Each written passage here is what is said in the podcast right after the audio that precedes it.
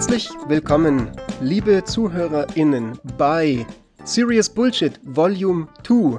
Wir heißen immer noch Serious Bullshit, weil niemand uns Feedback gegeben hat für den cooleren Namen. Ja. Deswegen müssen wir das jetzt wieder so aufnehmen. Ja, es seid ihr auch ein bisschen dran schuld dann, ne? Wenn ihr uns halt kein Feedback gebt, dann heißen wir halt immer noch Serious Bullshit.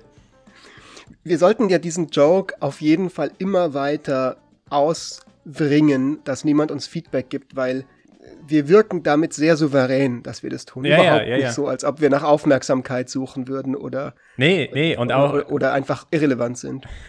uns hören schon Leute zu. Ist jetzt nicht so, dass wir keine ZuhörerInnen hätten. Ne? Natürlich, du, Fritz, hast noch einen viel bekannteren Podcast äh, und, und, und äh, du, du schwärmst auch immer von Den diesem du immer neidisch bist. Ja, ich bin sehr neidisch. Fritz nämlich hat einen, einen anderen Podcast, der heißt äh, Commander Kompass. Geht um Magic the Gathering und, und er spricht immer nur von diesem ach so erfolgreichen zweiten Podcast. Äh, und deswegen, liebe ZuhörerInnen, geht auf keinen Fall zum Commander Kompass und hört euch auf keinen Fall diesen Podcast an. Bleibt lieber hier. Wir sind heute hier. Ich bin hier mit wem? Wer bist du? Und was ist das für ein Podcast? Worüber reden wir heute? So, ich bin der Marc und wir sprechen heute über Serious Bullshit. Über ein Thema, wo wir gar keine Wahl hatten, als darüber zu reden. Ja, wir waren vorbestimmt. Es war eine kosmische Macht, die uns dazu verleitet hat, das zu machen. Möglicherweise auch einfach nur unsere Gene. Ja, wir sprechen über Vorbestimmtheit. Der, der Aufschlag, warum ich dieses Thema heute besprechen wollte, war, weil ich vor kurzem eine Diskussion mir angehört habe von ähm, vier Genetiker und Genetikerinnen. Und die Diskussion ging darum, inwiefern ist äh, die Erziehung von Eltern relevant oder irrelevant. Also was so die Frage, die im Raum stand, ist, ist alles einfach nur Genetik? Also Leute entwickeln sich halt, weil die halt einfach die genetische Veranlagung dafür haben. Oder können Eltern tatsächlich einen Unterschied machen, je nachdem, wie sie sich halt verhalten. Und die eine Position hat halt argumentiert, ja, es ist hauptsächlich durch die Genetik getrieben und die anderen haben gemeint, nee, nee, nee das, das ist ganz anders. Und für mich ist das halt super spannend, weil ich auch in dem Bereich unter anderem arbeite, in, in dem Einfluss von Genetik auf, auf, auf äh, den Lebenserfolg. Ähm, und mich hat einfach immer schon die, die Frage fasziniert, inwiefern sind wir denn selbstbestimmt?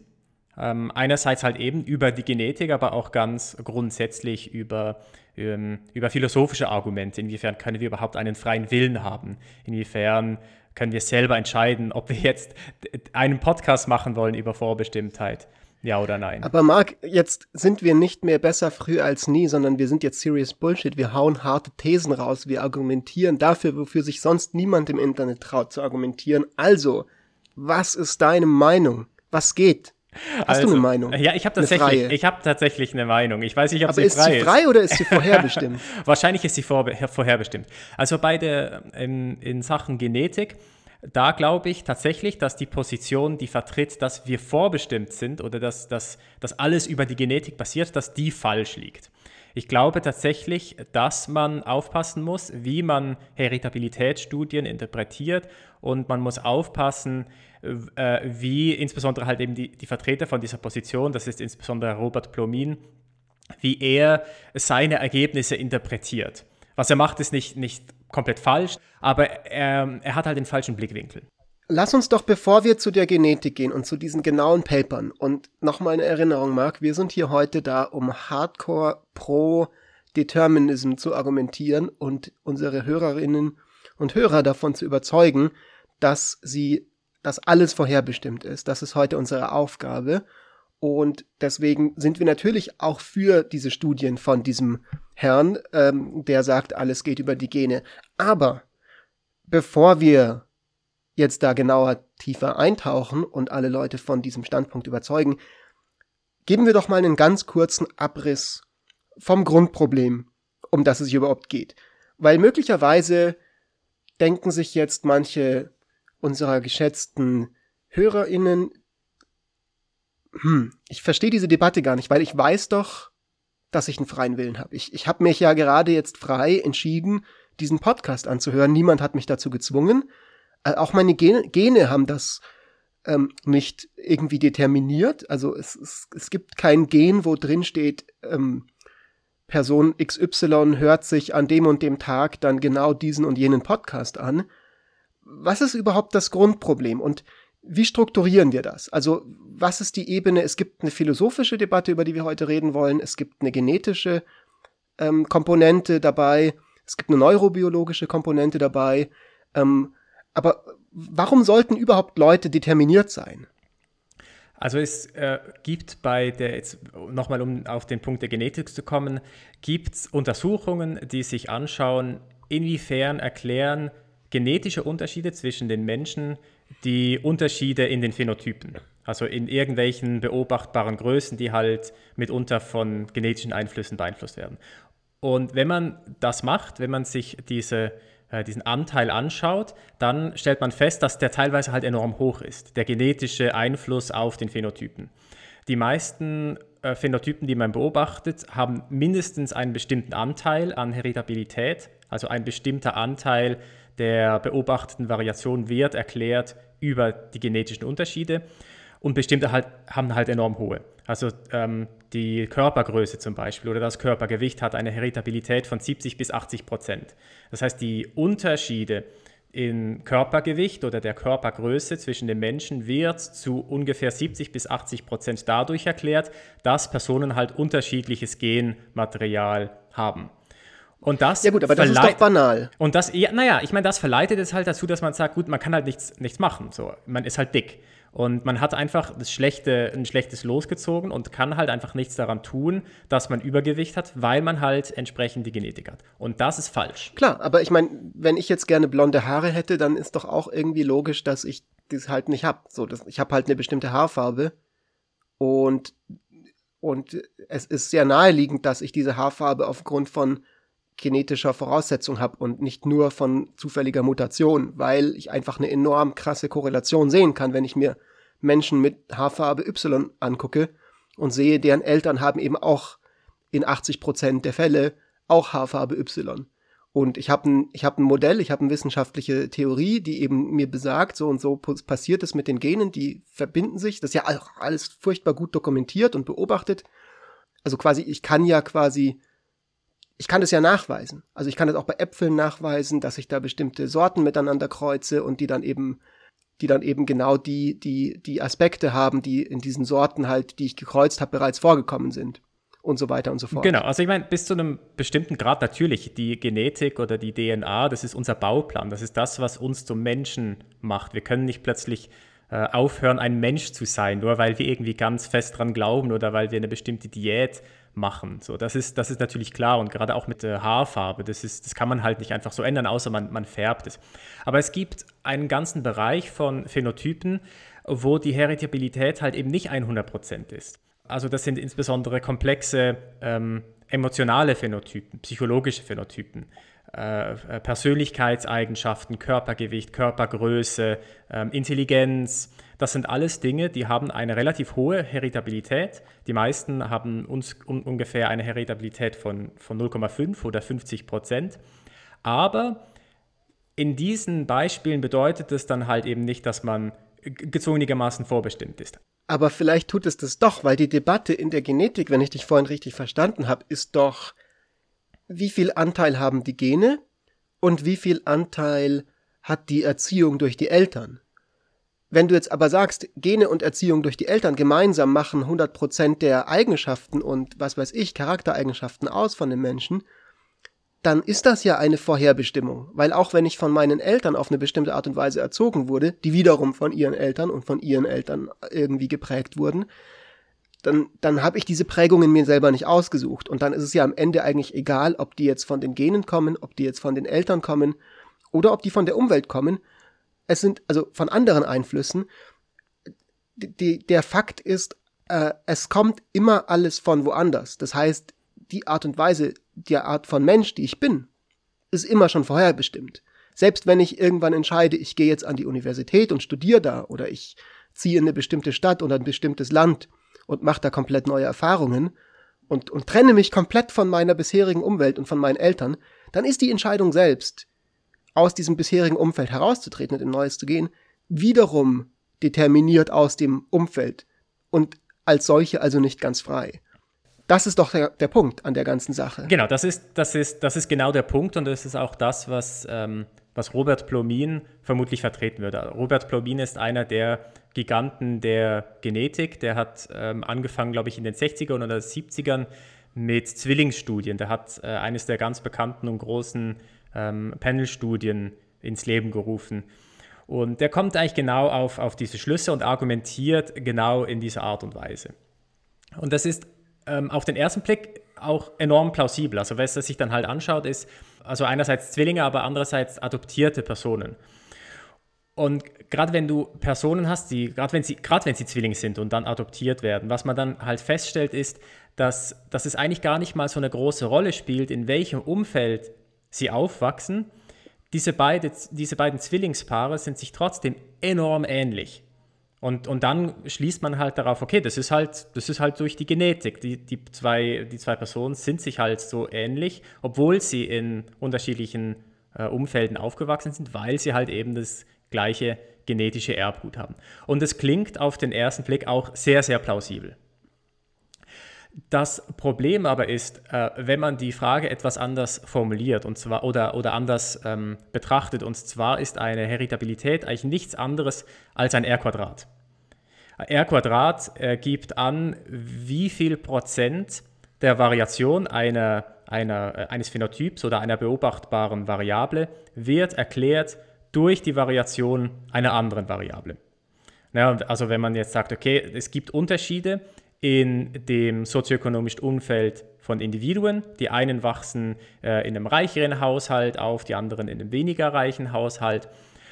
Und diese Unterschiede erklären dann irgendeine beobachtbare Größe, zum Beispiel der Bildungserfolg der Kinder.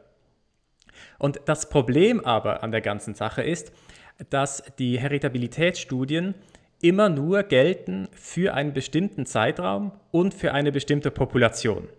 Das heißt, Heritabilität kann sich auch verändern, entweder über den Zeitverlauf oder wenn man eine andere Bevölkerungsgruppe untersucht.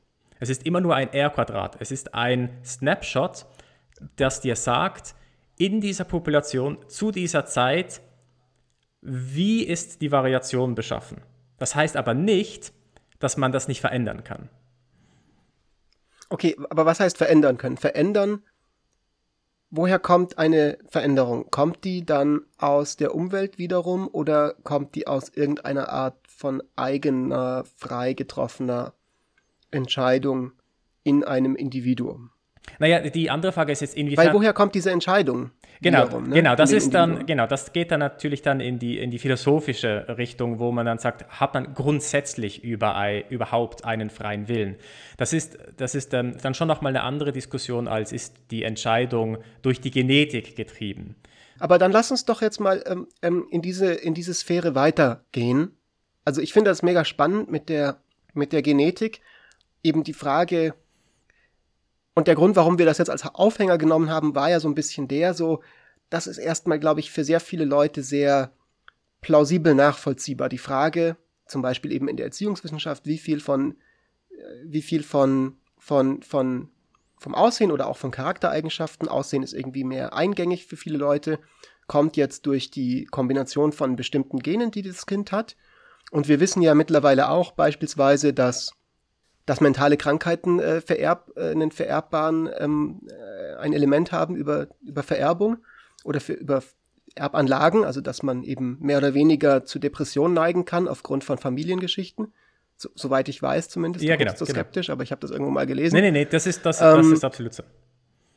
Und, ähm, und, und, und dasselbe gilt vielleicht eben auch für äh, Sachen wie Empathie oder beispielsweise, es, gibt, es gab mal eine sehr interessante Studie, an die ich gerade denke, äh, zu, da ging es um, äh, um Massenmörder oder sowas oder Soziopathen, also irgendwas extrem, so ein extremer Outlier, wo dann ein äh, Mensch diese Studie gemacht hat anhand von Familienbiografien und der dann festgestellt hat, so diese ganzen, diese ganzen Massenmörder in meinem Datenset haben alle eben auch irgendwie einen Massenmörder in der ähm, oder ein Soziopath oder was auch immer in, in ihrer Familiengeschichte irgendwo.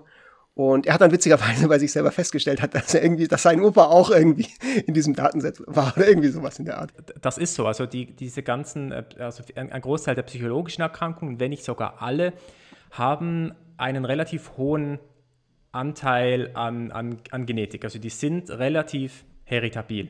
Der, der Punkt aber halt ist, dass das nicht bedeutet, dass man nichts dagegen tun kann. Man hat vielleicht eine, hö äh, eine höhere Wahrscheinlichkeit, aber wenn man das weiß, ist es halt trotzdem nicht ausgeschlossen, dass man in, in, mit entsprechenden Gegenmaßnahmen halt was bewirken kann. Gerade Körpergewicht ist, ist, ist ein Beispiel. Nur weil man eine genetische Veranlagung hat zu, zu, zu ähm, Übergewicht, heißt das nicht, dass man nicht Sport treiben kann und dass man dann nicht dieser genetischen Veranlagung, die man hat, nicht entgegenwirken kann.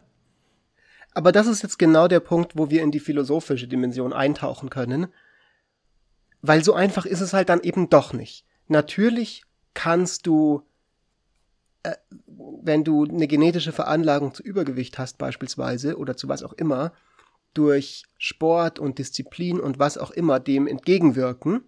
Nur woher kommt diese Disziplin? Auch die ist wiederum durch deine, einerseits durch die Genetik, andererseits durch Erziehung und Umwelteinflüsse äh, beeinflusst. Und man könnte vermuten sogar, dass sie eben 100% vorherbestimmt ist. Weil wenn man sich die Sache mal ganz genau anguckt, was bleibt übrig außer Gene, Umwelt und Eltern? Damit kannst du eigentlich immer alles erklären, weil die Gegenannahme wäre ja, dass es irgendeine Art von Essenz in dir gibt als Mensch und gängigerweise gehen wir ja davon aus, dass es das tut. Also wir erleben uns als Subjekte, die irgendwie eine Art von Innenleben haben. Und dieses Innenleben muss aber quasi komplett unabhängig sein. Also zu 100 Prozent, es muss irgendeinen Kern in dir geben, der ist zu 100 Prozent unabhängig von allem, was in der Welt passiert. Und das bedeutet, wenn man mal genauer drüber nachdenkt, nicht nur, dass dieser Kern unabhängig ist von, von, von Umwelteinflüssen und von was auch immer, also sprich, dass der irgendwie vor dem allem schon auch ein bisschen da gewesen sein muss. Ja, also das heißt sogar eigentlich als Baby hattest du diese Persönlichkeit schon, die du bist, oder noch früher, du hattest sie bereits als Embryo, also wirklich nur als, als, als so kleines wabbelndes Ding im Mutterleib, das, wo sich noch nicht mal die Finger ausgebildet haben, weil wir wissen ja auch, dass auf dieser, an diesem Stadium bereits es Umwelteinflüsse gibt. Also wir wissen, dass es zum Beispiel obviously natürlich Gesundheitseinflüsse gibt, aber auch, dass, ähm, dass Kinder äh, zu bestimmten Persönlichkeitsmustern neigen, wenn eben in der Schwangerschaft die Mutter sich viel gestritten hat oder solche Dinge. Also auch dazu gibt's ja gibt's ja Studien. Das heißt aber, wenn das wirklich, wenn wir wirklich frei sind als Menschen, dann muss es was geben, was zum einen zeitlich immer schon irgendwie als Essenz komplett unabhängig von dem war und zum anderen aber auch, obwohl es so unabhängig ist und nicht beeinflusst wird von der Welt, trotzdem in die Welt hineingehen kann und es beeinflussen kann. Und das ist das fundamentale Problem in der Philosophie der Willensfreiheit, dass man eigentlich nicht genau den Finger drauf zeigen kann, was das sein sollte.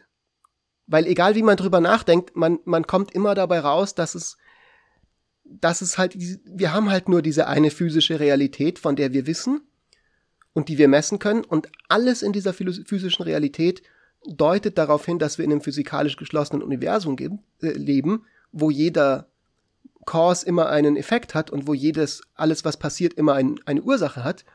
Und da passt Willensfreiheit einfach nicht mit rein. Ja, genau. Ich finde gerade die, die, diese, dieser Link zu Willensfreiheit, finde ich enorm spannend und aber auch immer ein bisschen beängstigend, weil egal wie man es dreht, man kommt eigentlich nie auf Willensfreiheit raus. Entweder, wie du richtig sagst, hat alles einen Ursprung, also jedes, jedes Atom wird irgendwie beeinflusst durch ein anderes Atom und dies wird wiederum beeinflusst durch ein anderes Atom.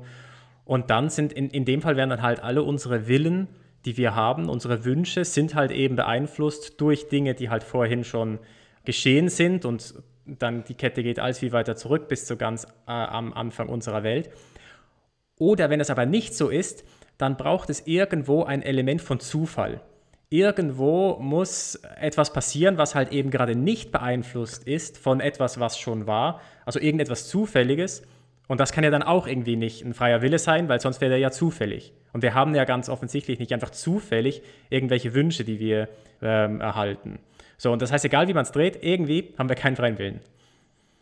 Es gibt ja mega lustige Sachen in der Philosophiegeschichte, in dieser ähm, Debatte über den freien Willen. Ich glaube von Leibniz oder von Descartes, ich weiß jetzt gerade auswendig nicht mehr von wem, kann auch ein ganz anderer gewesen sein. die dann äh, ähm, gesagt haben, irgendwann so, was weiß ich, 1700 noch was rum, hat er sich halt so angeguckt, so okay, so sieht halt ein Gehirn aus. Wo könnte jetzt der freie Wille herkommen? Hm, ich glaube, genau hier, in diesem kleinen Zwirbelknöpfchen hinten am Gehirn, da sitzt der freie Wille drin. Und das war dann halt quasi, er musste eben in seiner Theorie, also er war sich bewusst dieser Problematik, dass es eine, es muss irgendeinen Knopf, irgendeine Interaktion geben von unserem Bewusstsein, was irgendwie auch einfach prinzipiell was Immaterielles ist und der materiellen Realität. Und für ihn war das halt dieses kleine Zwirbelchen. So mittlerweile gibt es sehr, sehr viele andere philosophische Ideen, die dann irgendwie sagen, das passiert halt irgendwie auf dem Quantenlevel, dass da eben sozusagen die Quantenphysik sagt uns halt so dieses, das ist dieses Schrödingers Katze Ding, dass eben Teilchen immer in zwei Zuständen gleichzeitig sind auf einer Quantenebene, bis man, bis man sie beobachtet, dann springen sie in einen von zwei Zuständen. Und bei diesem Zufallssprung, das ist quasi, da kann der freie Wille irgendwie rein passieren bei uns in Menschen, bei uns, in, wenn dann die Neuronen feuern so.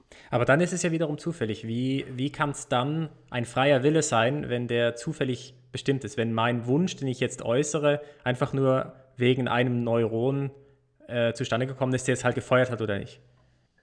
Absolut. Und ich glaube, das ist auch was, wo es jetzt wirklich nochmal an alle ZuhörerInnen unser Appell ist, wir sind noch mittendrin in der Debatte, aber einfach nochmal, um, um, um die Leute daran, dazu anzuhalten, jetzt wirklich aufmerksam mitzuhören und mitzudenken.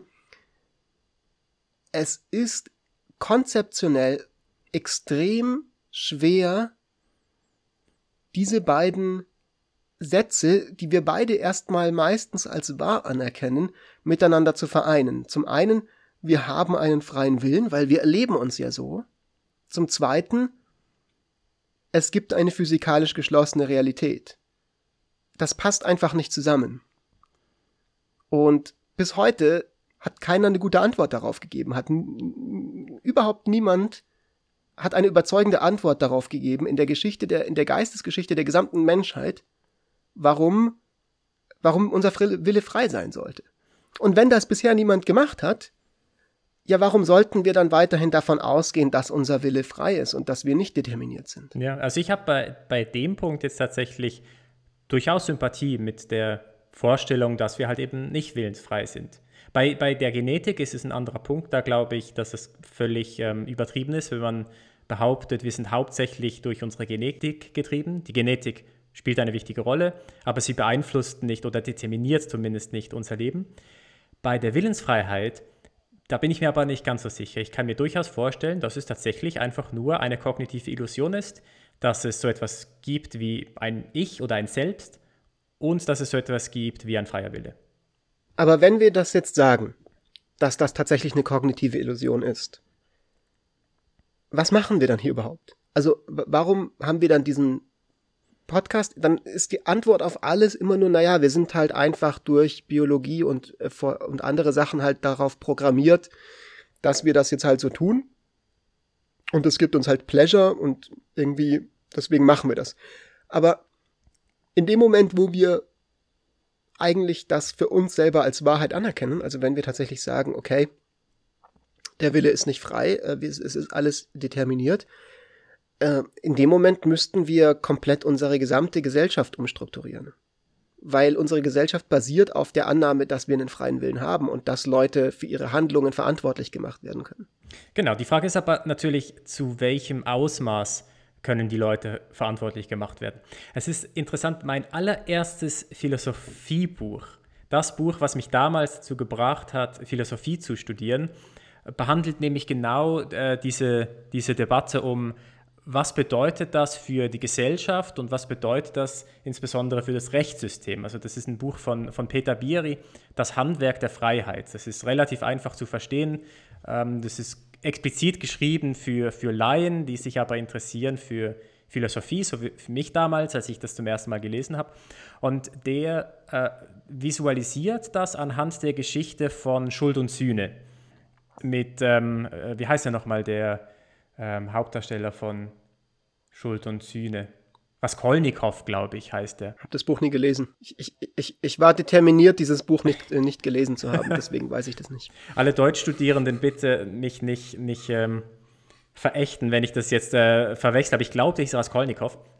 Und da geht es darum, dass er ähm, eine Pfandleiherin umbringt. Und warum er das macht, ist, weil er in einer aussichtslosen Situation sich befindet. Irgendwie seine Schwester muss sich verheiraten, um an Geld zu kommen. Er ist hoffnungslos, überschuldet. Ähm, ihm steht das Wasser bis zum Kopf. Und dann möchte er, glaube ich, seine Uhr verpfänden und geht zu dieser Pfandleiherin und, und niemand mag diese Pfandleiherin und die ist alt und hat irgendwie auch keine Nachkommen und äh, bringt sie dann halt um und, und raubt sie dann an, anschließend halt aus. Und er wird dann irgendwann auch halt gefasst so und das Buch geht dann eigentlich darum, inwiefern können wir diesen Raskolnikow jetzt dafür verantwortlich machen, dass er das gemacht hat. Und das halt anhand der Frage, hatte er einen freien Willen, das zu tun oder nicht. Und dann wird das halt ähm, ja, dargestellt. Es gibt halt all diese Faktoren, die einfach dazu führen mussten, dass er ihn halt umbringt. Und wenn das tatsächlich so ist, wie können wir ihn dann überhaupt einsperren?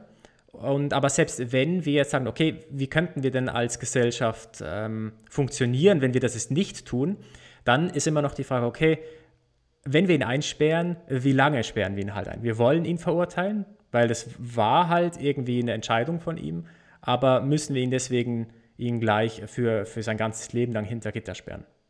Aber es geht ja noch um viel mehr so. Das Strafvollzugssystem, das wir haben, in vielen Ländern zumindest, hat sich ja in den letzten Jahren sehr stark diesen Erkenntnissen geöffnet. Und gerade in Skandinavien beispielsweise hast du ja nicht, also da ist das ja enorm, als Positivbeispiel wird das oft genannt für ein, für ein Justizsystem, das auf Wiedereingliederung, auf Rehabilitation ausgerichtet ist, wo es darum geht, wo viele Therapien gemacht werden und viele möglichst wenig Recidivism, also Rückfälligkeit der, der Straftäter dann auch erreicht wird dadurch und es sich dadurch auch irgendwie wesentlich vom US-System beispielsweise unterscheidet. Das ist ja alles schön und gut.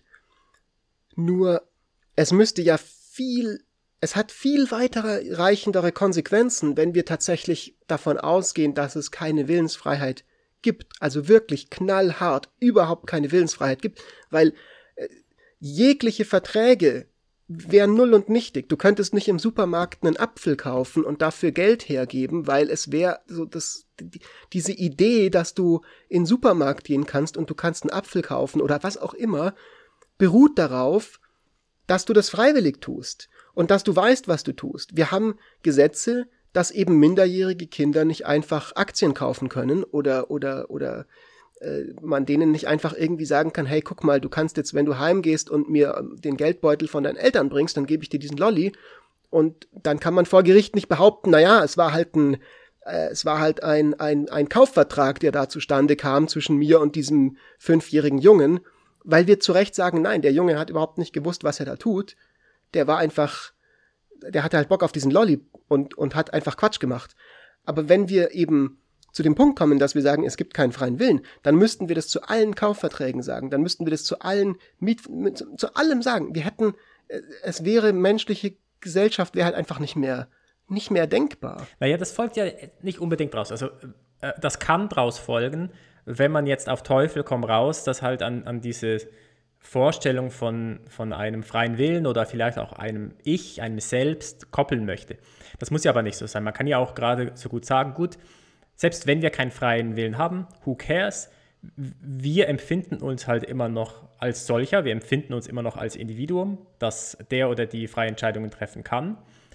Und wir leben in einer Gesellschaft und wir müssen diese Gesellschaft halt irgendwie organisieren. Und es hat sich halt einfach herausgestellt, dass es ganz hilfreich ist, wenn man sich an Gesetze hält und wenn man Verträge abschließen kann und wenn man Leute als Person und als Individuum wahrnimmt. Ganz unabhängig davon, ob man jetzt einen freien Willen hat oder nicht. Aber vielleicht äh, hat es einen Einfluss darauf, wie man herangeht. Also es gibt ja immer Handlungsspielraum, wie man jetzt Gesetze auslegt. Und ich glaube, dieses Beispiel mit, mit äh, Skandinavien und mit den USA illustriert das ganz gut. Mein Eindruck ist, dass in den USA eben gerade eigentlich die Meinung vorherrscht, dass es einen ganz klaren freien Willen gibt und dass es ein ganz klares Ich gibt, dass es dann halt auch zu bestrafen gilt.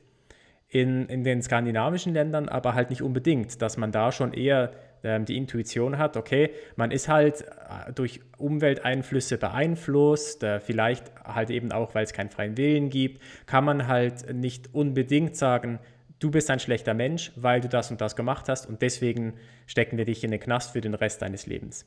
Das heißt, man, man, es folgt schon nicht daraus, dass wir dann komplett alles ähm, sein lassen und, und, und einfach in Anarchie uns begeben. Ähm, aber es hat vielleicht in der Ausgestaltung, hat es dann schon Einfluss.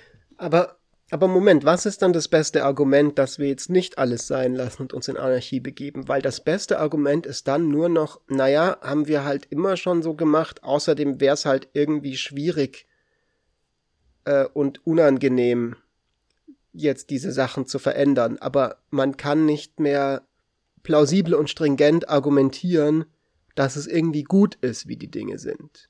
Man kann nicht mehr sagen, es hat einen Sinn, dass die Dinge so sind, wie sie sind, sondern es wäre einfach so, naja, okay, ähm, die Frage ist halt, also eine Möglichkeit wäre zu sagen, die Frage an sich ist, ist, hat keine Bedeutung, genauso wenig wie es für einzelne Ameisen in einem Ameisenhügel eine Bedeutung hat, darüber zu sinnieren, warum, warum warum sind jetzt wir hier die Arbeiterdrohnen und machen halt das und das im Ameisenhügel und die anderen sind halt irgendwie die Soldaten und die machen halt was anderes, weil, äh, sagen, das ist halt so. Ihr seid halt die, Arbe die, die Ameisendrohnen und ihr macht halt das. Und, und, und that's it. Und genauso haben wir halt eine Gesellschaft und jeder geht halt seinem Programm nach and that's it. Und der Unterschied zu den Ameisen ist, dass wir als Menschen einfach dermaßen komplex geworden sind als Spezies, dass wir sowas haben wie psychische Einbildungen, dass wir irgendwie denken, wir sind ein Individuum oder, oder wir sind irgendwie wichtig oder wir wollen uns gut fühlen und wir denken über philosophische Fragen nach und wir haben irgendwie Vorstellungen von Gott und leben nach dem Tod und moralisch gut und böse und so weiter und so weiter.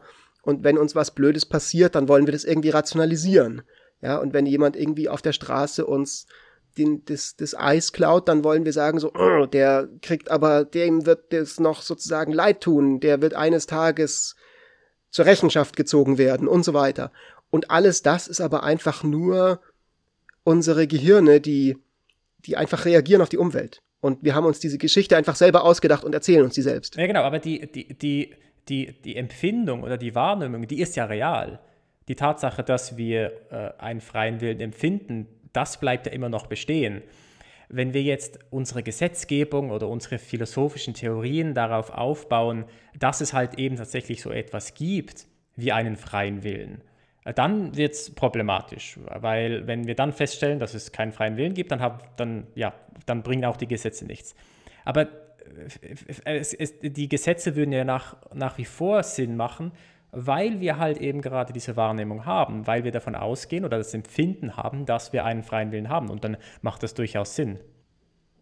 Es macht nur insofern Sinn, weil wir dadurch unser, unser Überleben an einem gewissen Zeitpunkt gesichert haben. Ja, genau. In, in, an einem gewissen Zeitpunkt in unserer Evolution. Ja, das ist auch ausreichend. Aber es macht keinen.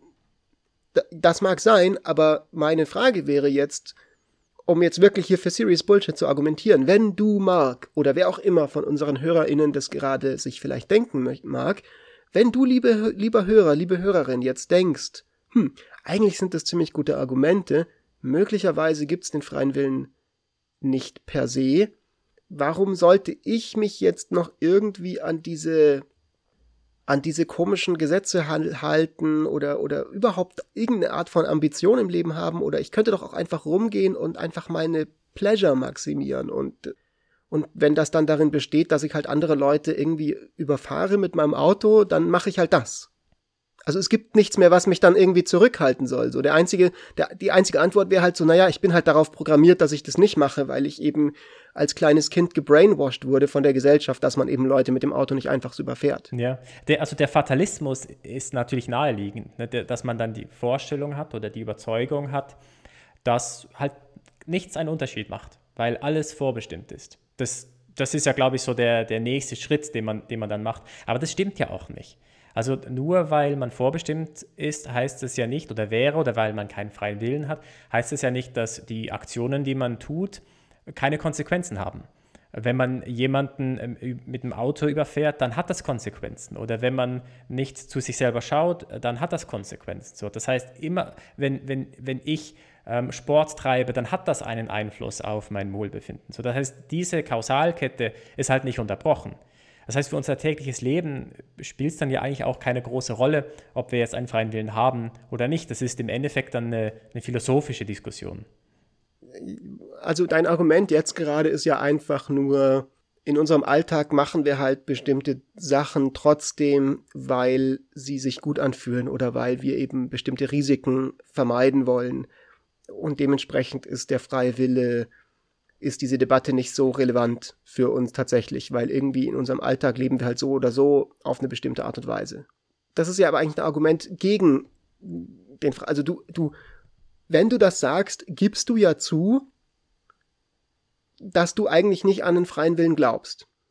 In der Hinsicht kann ich durchaus mit der, mit der Annahme leben, dass wir keinen freien Willen haben. Wenn es darum geht, auf, auf philosophischer Ebene, ob es grundsätzlich überhaupt möglich ist, dass wir einen freien Willen haben, das ist ja noch nicht, das ist ja nicht identisch mit, dass man vorbestimmt ist. Also es gibt ja noch andere Dinge, die, äh, die damit reinfließen können. Aber jetzt einfach, ob ich einen freien Willen habe, ähm, da kann ich, mit dem kann ich durchaus leben.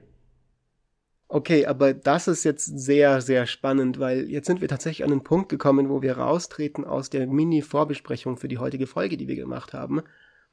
Und was tatsächlich was Interessantes haben, vielleicht sogar eine Meinungsverschiedenheit von uns, weil du sagst jetzt, es ist für dich denkbar, es gibt keinen freien Willen, allerdings impliziert das für dich nicht notwendigerweise, dass alles determiniert ist.